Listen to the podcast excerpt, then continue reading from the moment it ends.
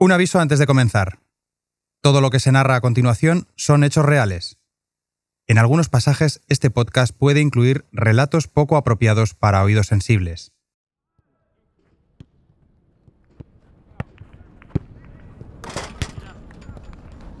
A la carrera futbolística de José Luis Ponce solo le queda un último sprint.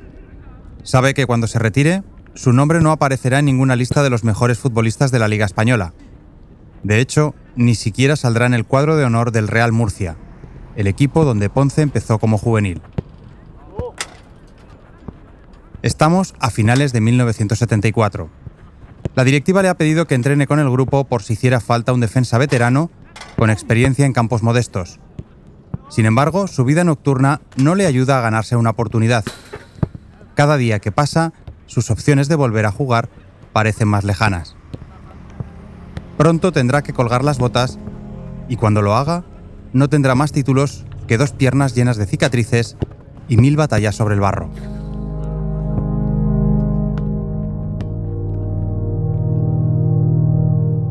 Por eso, cuando esta tarde un grupo de críos lo reconozca, deberá darse por satisfecho.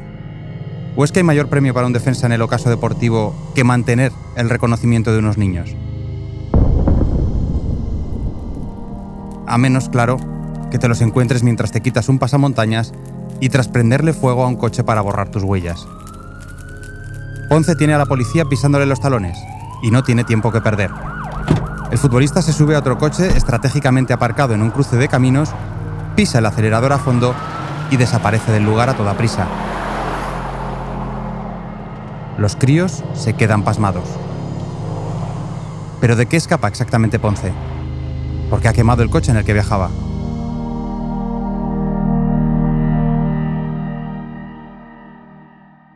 Bueno, no nos precipitemos.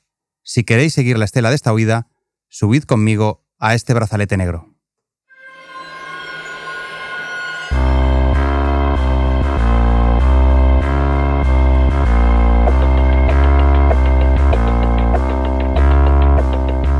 Más allá de los focos y la fama, de las victorias y el dinero, el fútbol cuenta también con su lado oscuro.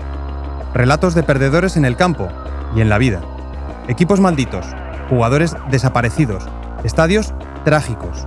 Ya es momento de que algunas de esas historias y sus protagonistas abandonen la penumbra del olvido.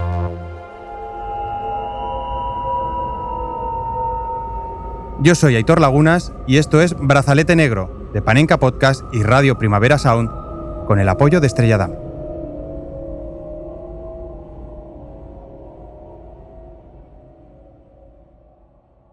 Para empezar a entender la huida de José Luis Ponce hay que retroceder solo unos meses en su carrera, en concreto a junio de 1974.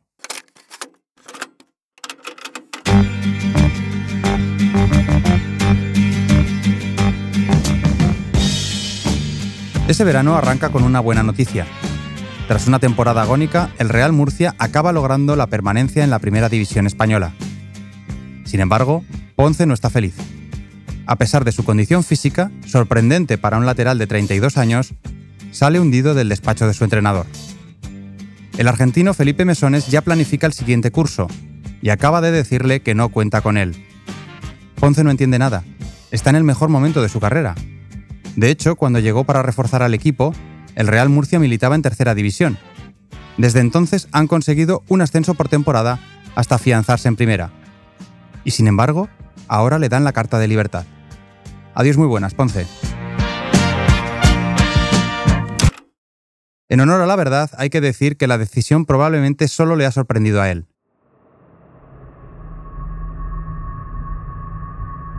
El futbolista lleva unos cuantos meses siendo una fuente de conflictos. No se centra, va acelerado a todas partes y alarga demasiado las noches después de los partidos.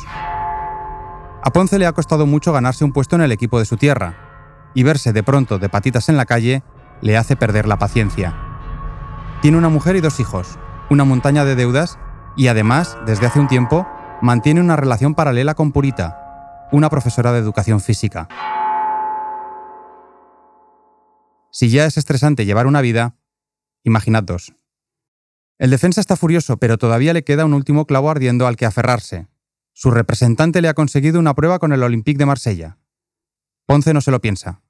pasa a recoger a Purita con su coche y ponen rumbo a la Costa Azul. Escuchamos cómo narra aquel episodio el periodista Julio Jareño, autor del artículo Ponce, una vida de película. En ese Olympique de Marsella jugaba gente como Tresor y, y ¿no? O sea que ah, tenía un, buen equipo y tenía gente de, talla. Pero al final fue con su representante a Marsella, pero no, en fin, tenían informes negativos sobre él y no llega a fichar por el Olympique de Marsella. ¿Os imagináis cómo tiene que ser la cosa para que precisamente en esa Marsella de los 70, epicentro de traficantes y mafiosos, la vida disoluta de Ponce suponga un problema? Es que a Ponce no le descartan en Zúrich o Estocolmo, sino en la ciudad en la que en 1974 se está rodando The French Connection, con Gene Hackman y el español Fernando Rey, una peli que expone cómo los bajos fondos han hecho de Marsella el principal puerto de entrada de la droga en Europa. Llevo 14 años en la policía y las drogas que salen de su ciudad han matado mucha más gente que yo.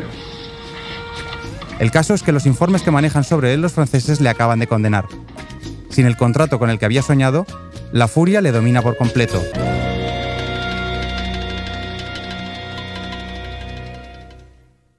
Es en ese momento cuando se le cruza una idea. Acabar con Felipe Mesones, su último entrenador en el Real Murcia y al que culpa de todos sus males.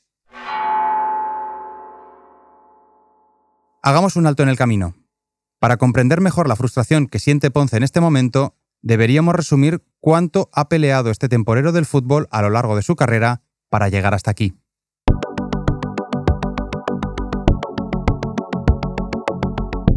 José Luis Ponce Alcázar nació en 1942 en Ceneta, una pequeña pedanía de la región de Murcia. Murcia es una pequeña región al sureste de la península ibérica famosa por su acento característico, buenas playas, una gastronomía poderosa y una huerta de gran calidad donde el pimentón constituye el producto estrella. Por eso su equipo de fútbol, que viste de color granate, recibe el apodo de equipo pimentonero. Y es precisamente en el Real Murcia, a un palmo de su casa familiar, donde Ponce había buscado su primera oportunidad en el fútbol. Sin embargo, con 17 años, antes de dar el salto al primer equipo, a Ponce le invitaron a abandonar el club de sus sueños. Fue la primera piedra en su particular muro de las frustraciones. Vendrían muchas otras. Él empieza jugando de delantero en los juveniles del, Murcia, pero realmente nunca no, llegó al primer equipo. De ahí pasó al Águilas, después al Orense, estuvo en el Albacete, también estuvo en el Constancia hasta que le ficha el, Elche por 800.000 pesetas para jugar ya en primera división en, la temporada 66-67, ya reconvertido como lateral. O sea, él tenía, tenía buena talla, tenía buena presencia, ¿eh? Era un jugador fuerte y era buen jugador. E incluso hay, la, la anécdota de que el primer partido que debuta con el Elche en primera división es en el Bernabéu, nada, más y nada menos, ¿no? Y, le tocó marcar a, a, Gento. El velocísimo Gento en una de sus clásicas internadas. Atentos a la peligrosa delantera blanca, los visitantes adoptan una actitud eminentemente defensiva. Aquella tarde, la galerna del Cantábrico le bajó los humos de golpe al murciano. Gento, a pesar de tener casi una década más que Ponce en sus tobillos, destrozó a la defensa del Elche para hacer dos goles en el 4 a 1 del Madrid. A base de perseguir sombras blancas por el campo, Ponce aprendió lo difícil que iba a ser hacerse un hueco en el fútbol de élite. Pero dejemos a aquel Ponce que ha debutado en el Bernabéu y regresemos de nuevo a ese otro Ponce, unos cuantos años más curtido, que acaba de ser rechazado en Marsella. El desplante de Felipe Mesones primero y el del cuerpo técnico del Olympique después acaban de nublarle por completo. A Ponce le duele porque lleva tres años exhibiendo un nivel impropio de su edad. De nada le ha servido. La idea del asesinato no ha sido solo un arrebato pasajero. De vuelta de Marsella, Ponce conduce hasta Andorra, donde Purita y él harán una parada técnica.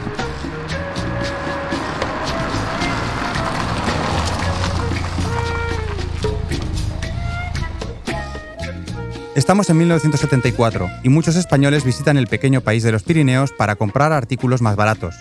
Radiocassettes, relojes, cartones de tabaco. Pero Ponce no va buscando descuentos.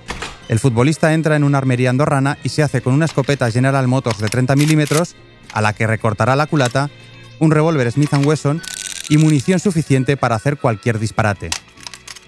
Tras abandonar el establecimiento, la pareja esconde meticulosamente el revólver en el filtro del aceite y la escopeta en el guardabarros. Cuando la Guardia Civil los inspecciona por encima y los deja continuar rumbo a España, Ponce no sabe hasta qué punto acaba de cruzar una frontera.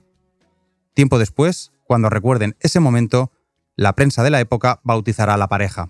De hecho, bueno, eh, en, los periódicos de la, época, pues les habían ya nombrado como los Bonnie y Clyde, ¿no? poco emulando a esta famosa pareja de los años 40, atracadores, ¿no? Y es que, aunque en aquella España no faltan historias de delincuentes locales, Bonnie y Clyde se han ganado una gran fama entre el público gracias a la película protagonizada por Warren Beatty y Faye Dunaway en 1968. No sabemos si Ponce vio esa película, y tampoco si la vio en España o en América. Sí, sí, has oído bien. Precisamente en 1968 el murciano había vivido su aventura más exótica. Antes que Pelé, Cruyff o Beckenbauer, la North American Soccer League se fijó en José Luis Ponce. ¿Cómo pudo suceder esto forma parte de los misterios sin resolver del fútbol? Resulta que un agente inmobiliario canadiense, John Peters, quiso sumarse a la fiebre del soccer e invirtió un buen pellizco en crear su propia franquicia, los Toronto Falcons. En su idea de atraer talento, Peters le entregó las riendas del banquillo al checoslovaco Ferdinand Dauchik, que la temporada anterior había entrenado al Elche de Ponce en primera.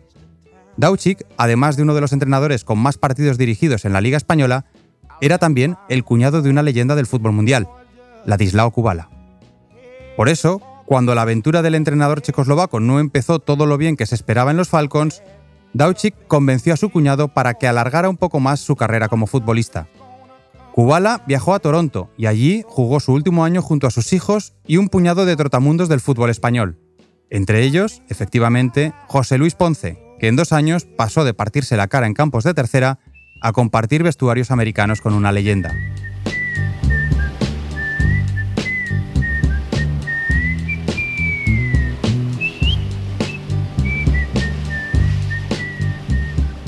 El 68 fue un año de efervescencia en Estados Unidos. Martin Luther King fue asesinado. La guerra de Vietnam polarizaba la sociedad y los hippies habían vivido su particular verano del amor. Sin embargo, a Ponce nada de eso le interesó demasiado. Nunca se acostumbró al idioma, no le pilló la gracia al clima y le reventaban que los americanos convirtieran en un espectáculo hasta el saque de centro. Para show de verdad, los bocatas de jamón que se zampaban en el Carlos Belmonte y no los pompones de las cheerleaders. Así que tras solo un año, Ponce desertó del soccer.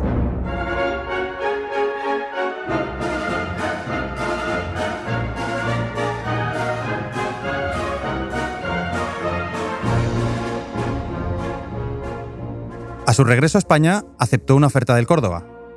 Allí conoció a su mujer y se casó. Dos años después, le esperaba otro amor. En 1971, Ponce recibió la llamada que había estado esperando toda la vida la del Real Murcia. Aunque el Hércules, que por entonces militaba en segunda, se interesó por él, Ponce lo dejó todo por el equipo de sus sueños, que bregaba en tercera. A sus 29 años, el lateral por fin podría vestir orgulloso la camiseta del Real Murcia. A pesar de la edad, Ponce se mostraría más aguerrido que nunca, más ligero, más contundente. El amor a la tierra hace milagros, pero tanto. El Ponce del Murcia estaba bien, muy bien, casi hasta demasiado bien. Y no era el único. En tan solo dos temporadas, el club pimentonero pasó de tercera a segunda y de segunda a primera. Lo que no sabía el público de la condomina es que cuanto más subía su equipo, más bajaba Ponce a los infiernos. Y aquí es donde confluyen los dos Ponces que hemos conocido hasta el momento.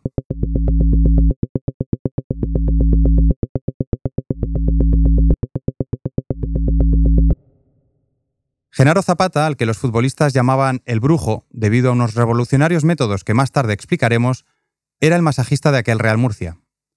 Le preguntamos si es cierto que el lugar donde Ponce empieza a descarrilar es en la noche murciana. Sí, sí, sí, sí, claro, porque el futbolista que termina el partido de fútbol y no se va para su casa, se queda y a su casa llega a las 2 de la mañana. ¿Y dónde está?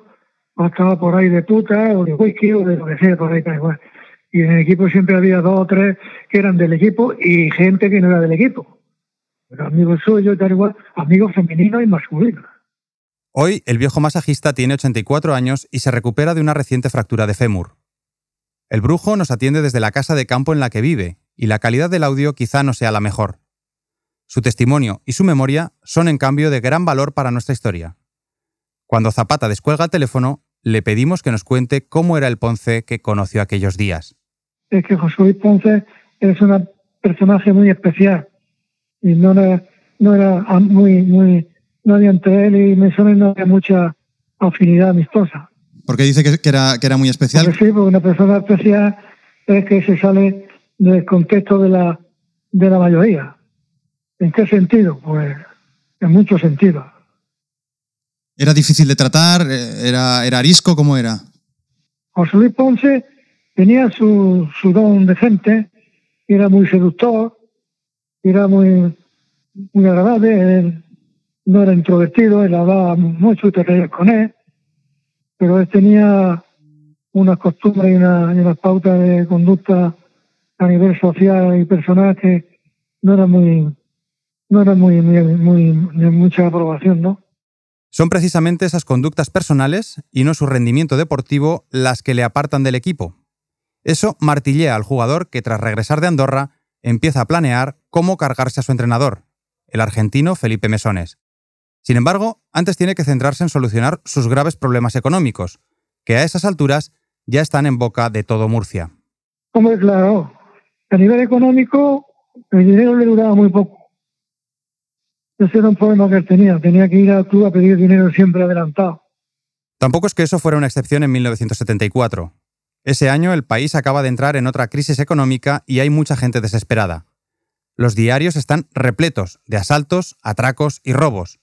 A Ponce, en concreto, las deudas que ha contraído le salen por las orejas, y después de su despido, ya no puede ir a las oficinas del club a pedir adelantos.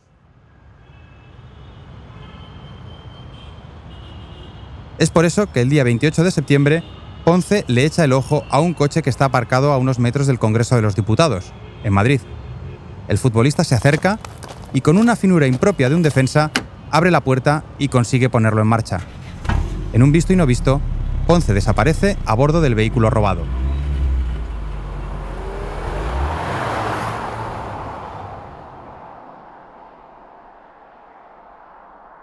¿Pero para qué quiere él un coche? Si todo el mundo sabe que tiene su propio Volkswagen? La respuesta está en la casa que Ponce y Purita usan como cuartel general. La pareja se ha tomado en serio lo de Bonnie and Clyde y han ideado un asalto al Banco Central de Murcia.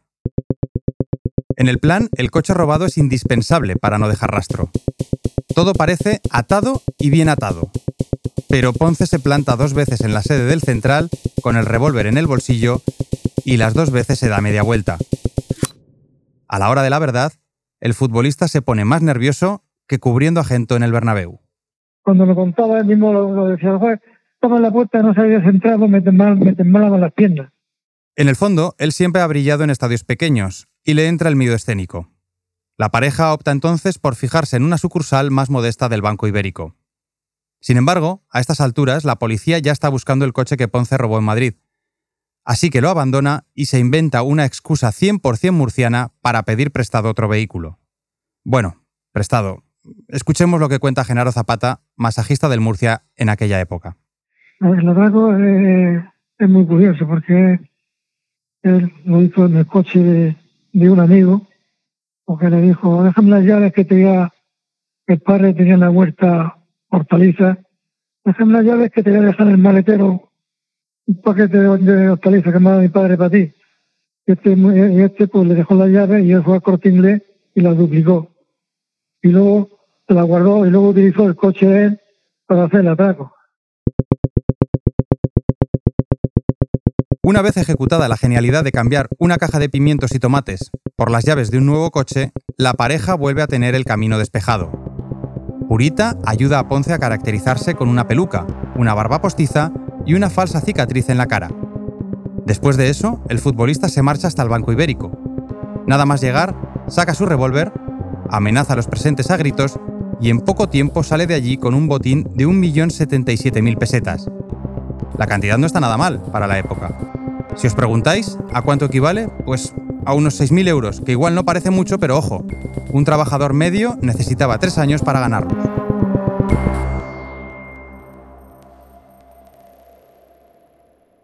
El primer atraco lo hace en, en octubre del 74 y bueno, no hubo mayor mayor problema en el sentido de que no hubo heridos ni nada, ¿no? Vamos a ver, no voy a hacer un, un atraco limpio porque los atracos nunca no, son recomendables, pero sí es cierto que le, que le, le sale bien, ¿no? Con el dinero ya en su bolsa, Ponce paga deudas y el resto se lo gasta a lo grande.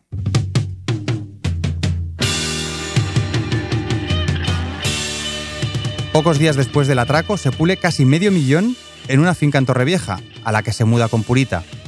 Puede sonar lejano, pero en los 70 Torrevieja es the place to be, básicamente porque el concurso que ve toda España, el 1-2-3, incluye como gran premio final un apartamento en aquella localidad alicantina.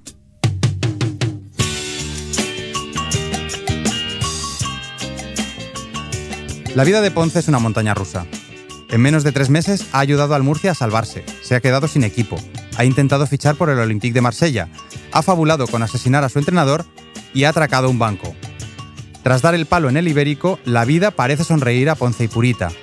En diciembre, incluso, un diario deportivo publica que el Murcia, visto lo mal que funciona su defensa, se plantea repescar a Ponce. Pero para entonces ya le ha pillado el gusto a otro tipo de pelotazos. El clásico un golpe más y lo dejo de cualquier atracador.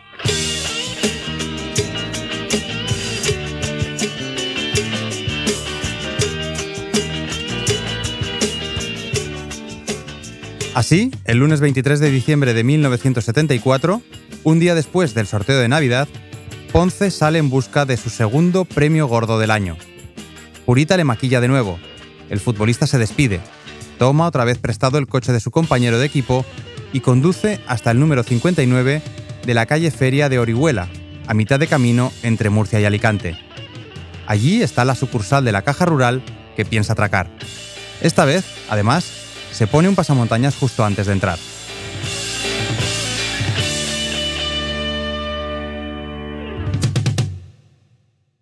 Ponce llega por la tarde, y a esas horas en el banco ya solo quedan algunos empleados. Mejor así.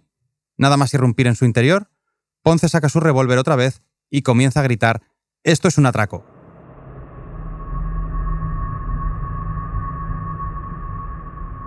Sin embargo, los empleados no le creen y piensan que el arma es de mentira. Se animan unos a otros con el clásico a por él. De repente Ponce se ve rodeado de trabajadores y dispara tres veces para intimidarlos. Una bala se estrella contra la moqueta, la otra impacta en el despacho del director y una tercera se cuela por una ventana. Por suerte el tiro no encuentra a nadie en su camino. La situación se ha vuelto muy peligrosa. Con los trabajadores aturdidos por los disparos, Ponce atrapa las 204.000 pesetas que hay encima del mostrador, sin reparar que debajo hay unos 6 millones. Tres empleados se abalanzan sobre él con una silla. El primer sillazo le impacta en la espalda y hace que se tambalee. Sin embargo, Ponce, que se ha dado de cabezazos con delanteros tanque en campos de tercera, no va a milanarse por los golpes de unos oficinistas. Un segundo sillazo le impacta directamente en la cara, a lo que Ponce reacciona dando culatazos.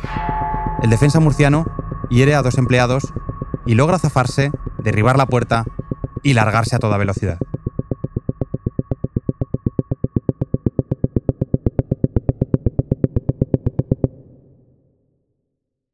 Si el primer atraco fue un juego de niños, este ha sido una chapuza. Así lo narra la prensa. Un atracador solitario, abriéndose paso a golpes y a tiros, se apoderó de unas 200.000 pesetas de la caja rural de Orihuela, momentos antes de concluir la jornada laboral. El individuo en cuestión, de unos 30 años de edad, alto, fuerte, de complexión atlética, penetró en la citada entidad, cita en la calle de la feria número 59, pistola en mano y ocultando su rostro con un pasamontañas.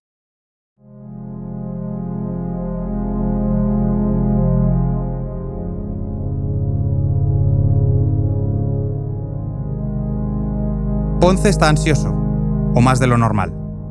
El plan no ha salido como se imaginaba y necesita pensar rápido. Hay que llegar cuanto antes al lugar donde aparcó su Volkswagen, cambiar de vehículo y esfumarse. Esos chupatintas de la caja rural le han complicado las cosas. Ponce se lleva la mano a la mejilla y nota que está sangrando. Le han abierto una brecha en la cara. Esta vez no vale con la treta de bajar de un coche y subirse a otro para despistar a la policía. Así que, en cuanto se apea del vehículo prestado, decide prenderle fuego. Debe borrar sus huellas para que no puedan vincularlo con el delito. Ya se inventará algo con su compañero, el dueño del coche. Es ahora cuando se quita el pasamontañas sin darse cuenta de que unos chavales que juegan al fútbol en la calle le están mirando. Y luego también lo reconocieron porque había unas cajas de fósforo que venían las fotografías de los futbolistas de Real Murcia y venía la suya. Y entonces él, había unos, unos, niños que estaban jugando a la pelota y, lo, y, lo, vieron. Y lo reconocieron porque era el mismo que estaba en la fotografía de las cajas de fósforo. El caso le cae al comisario Maximino Conesa, que manda a sus investigadores a escuchar la narración de los testigos. Estos aportan dos datos fundamentales en la identificación del culpable. Por un lado, los trabajadores de la caja rural están seguros de haber herido al ladrón en la cara. Por otro, los niños afirman que ese atracador que se parecía a un lateral del Murcia huyó en un Volkswagen. El comisario tuerce el gesto. Conoce personalmente a Ponce y sabe que tiene ese mismo coche. Siendo las fechas navideñas, el futbolista debe haberse marchado a Córdoba para pasar unos días con su mujer y sus hijos.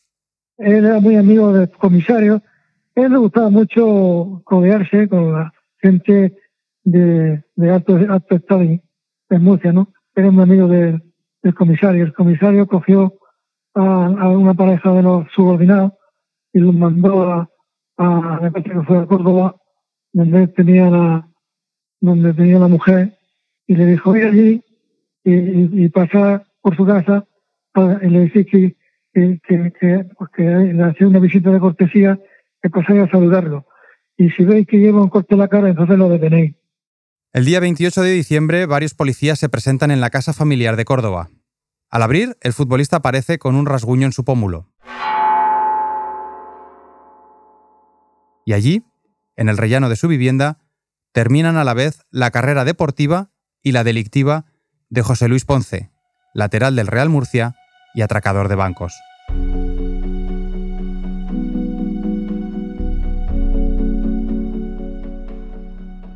El comisario Conesa dará una rueda de prensa para explicar los detalles del caso. En pocas horas, Ponce recibirá más atención mediática que en 15 años como deportista. De Purita tan solo trascenderá su nombre. En una capital de provincias de los 70 no hay mejor abogado que pertenecer a una familia distinguida como la suya. Los Bonnie and Clyde murcianos separan sus caminos con anonimato para ella y oprobio para él. Ocho años después de debutar en el Bernabéu, Ponce pisará por primera vez otro recinto madrileño, la cárcel de Carabanchel. Es enero de 1975 y sus celdas están repletas de opositores al franquismo. Quizá alguien pensará que aquí acaba el brazalete negro de José Luis Ponce, un defensa del infrafútbol que tiró por el carril de en medio.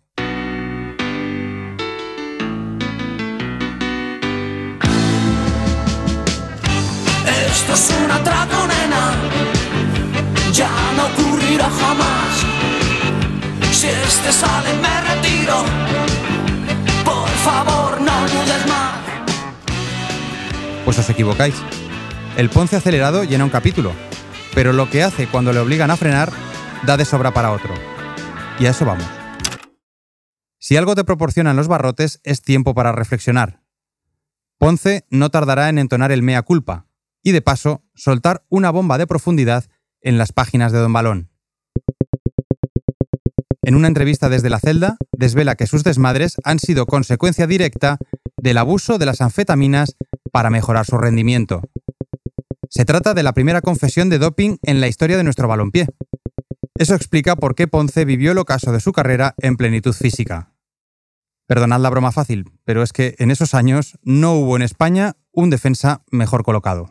Y él sí recuerda que antes de los partidos, el fisioterapeuta que tenían, Genaro Zapata, sí que antes de los partidos les daba unas pastillas que contenían hidratos y vitaminas antes de los partidos. sí, Genaro Zapata. ¿Os suena?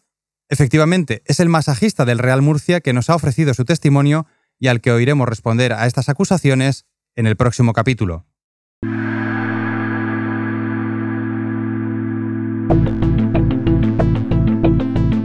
Si queréis saber qué sucedía tras las puertas de muchos vestuarios españoles en los 70, os invito al siguiente episodio, donde Genaro Zapata, alias El Brujo, responderá a nuestras preguntas.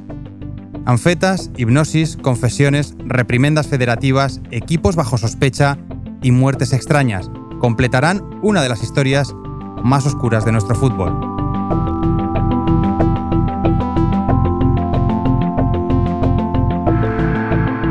Quien no podrá participar, tristemente, será el propio José Luis Ponce, fallecido en diciembre de 2021 a la edad de 79 años. Sirva este recuerdo a su memoria, la de un jornalero del balón que en algún momento perdió el control de su vida, pero que fue capaz de recuperarlo.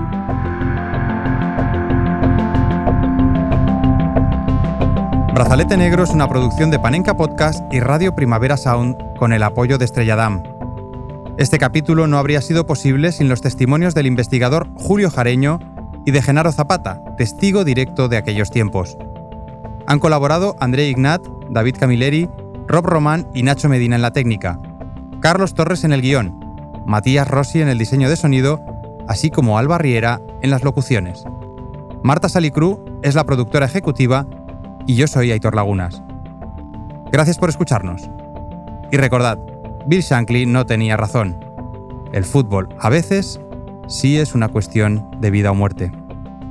Hasta el próximo capítulo.